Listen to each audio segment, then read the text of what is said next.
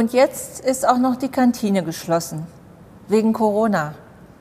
Nein, sie ist nicht ganz geschlossen.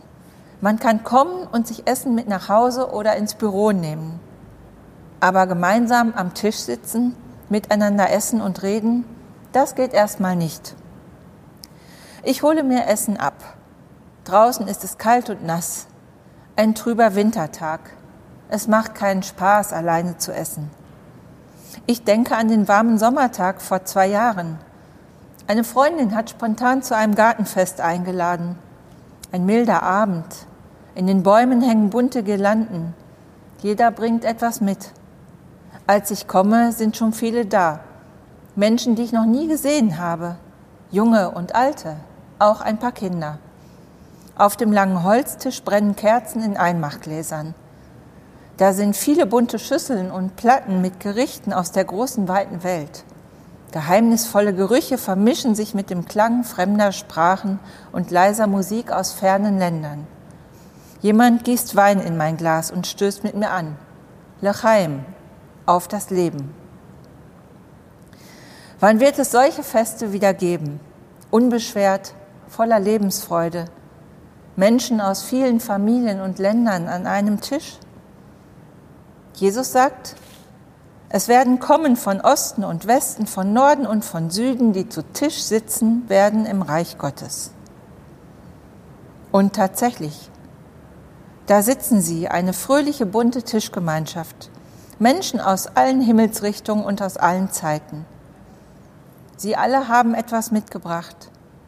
Den Glauben, dass Gottes Kraft größer und stärker ist als alles, was unsere Welt und unser Leben bedroht. Herr, es ist keiner wie du unter den Göttern und niemand kann tun, was du tust, singt einer im Psalm. Lechaim, auf das Leben. Ich will nicht alleine essen. Ich klingele bei meiner Nachbarin. Sie ist auch alleine zu Hause. Vor ein paar Monaten ist ihr Mann gestorben. Wir setzen uns in ihren Wintergarten mit Abstand. Draußen fällt Schneeregen. Sieh mal, sagt sie und schaut dabei hinaus in ihren Garten. Das erste Schneeglöckchen. Tatsächlich. Zwischen Schneeresten und welkem Laub hat sich eine zarte weiße Blüte ans Licht gewagt. Das Leben ist so stark, sagt sie, trotz allem. Wir tragen zusammen, was wir haben. Ich eine Bratwurst mit Kartoffeln und Sauerkraut, sie einen Rest Suppe und ein paar Plätzchen. Wir essen und unterhalten uns und wir werden satt. Als ich später nach Hause gehe, bin ich fröhlich. Ich weiß, dass es so sein wird, wie Jesus es sagt.